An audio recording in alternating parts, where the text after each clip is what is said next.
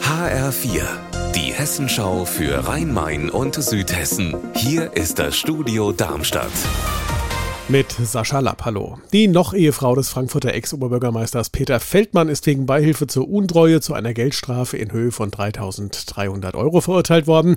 Außerdem, so eine Sprecherin des Amtsgerichts, würden 10.800 Euro, die sie zu Unrecht eingenommen habe, eingezogen werden.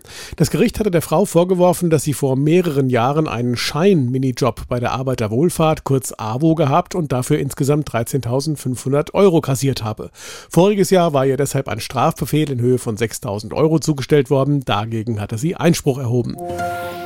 Die Stadt Wiesbaden sucht Stadtplanerinnen und Stadtplaner für den neuen Stadtteil Ostfeld. Heute ist die Ausschreibung für den Städtebauwettbewerb veröffentlicht worden. Wiesbaden will ja im Osten der Stadt neuen Wohnraum für mindestens 10.000 Menschen schaffen.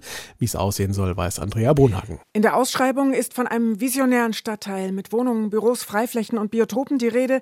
In Wiesbaden fehlt Wohnraum. Allerdings gibt es weiterhin Proteste gegen das Ostfeld. Da wollen einige Landwirte ihren Acker nicht hergeben.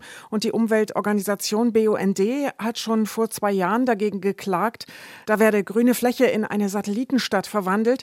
Das sei schlecht für die Landwirtschaft, die Feldlerche und für das hessische Ried, denn es müssen noch mehr Menschen mit Wasser versorgt werden. Er ist ein Nadelöhr, der Lohbergtunnel in Mühltal im Süden von Darmstadt. Aber heute ist er für sechs Wochen komplett dicht und dazu kommt noch, dass die B426 westlich davon auch wegen Bauarbeiten gesperrt ist.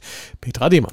Im Lohbergtunnel geht es darum, die 15 Jahre alte Tunneltechnik auf den neuesten Stand zu bringen. Da werden zum Beispiel Kameras, Verkabelungen und Anschlusskästen ausgetauscht, die Notrufsysteme werden erneuert und die Beleuchtung repariert. Das Stück von der B426 dahinter, das ist gesperrt, weil der E-Bike-Hersteller Riese und Müller dort die Brücke zum neuen Firmenparkplatz bauen lässt.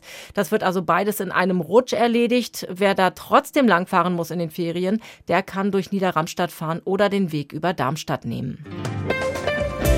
Unser Wetter in Rhein-Main und Südhessen. Es ist überwiegend stark bewölkt und es drohen zum Teil kräftige Schauer und Gewitter. Das Ganze bei 22 Grad in Liederbach, Niederhofheim und 24 in Babenhausen. Der Wind, der weht dabei mäßig bis frisch, in Böen auch stark aus südwestlichen Richtungen. Ihr Wetter und alles, was bei Ihnen passiert, zuverlässig in der Hessenschau für Ihre Region und auf hessenschau.de.